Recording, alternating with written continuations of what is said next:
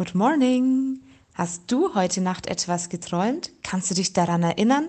Diese Fragen habe ich als Kind meiner großen Schwester jeden Tag gestellt. Ihre Antwort? Nö. Nein. Ja, okay, ich habe geträumt. Schwarz. Pff, nicht die Antwort, die ich erhofft habe. Ich habe immer was geträumt und ich konnte mich auch erinnern. So wie Josef, der Träumer. Eine Geschichte aus der Bibel.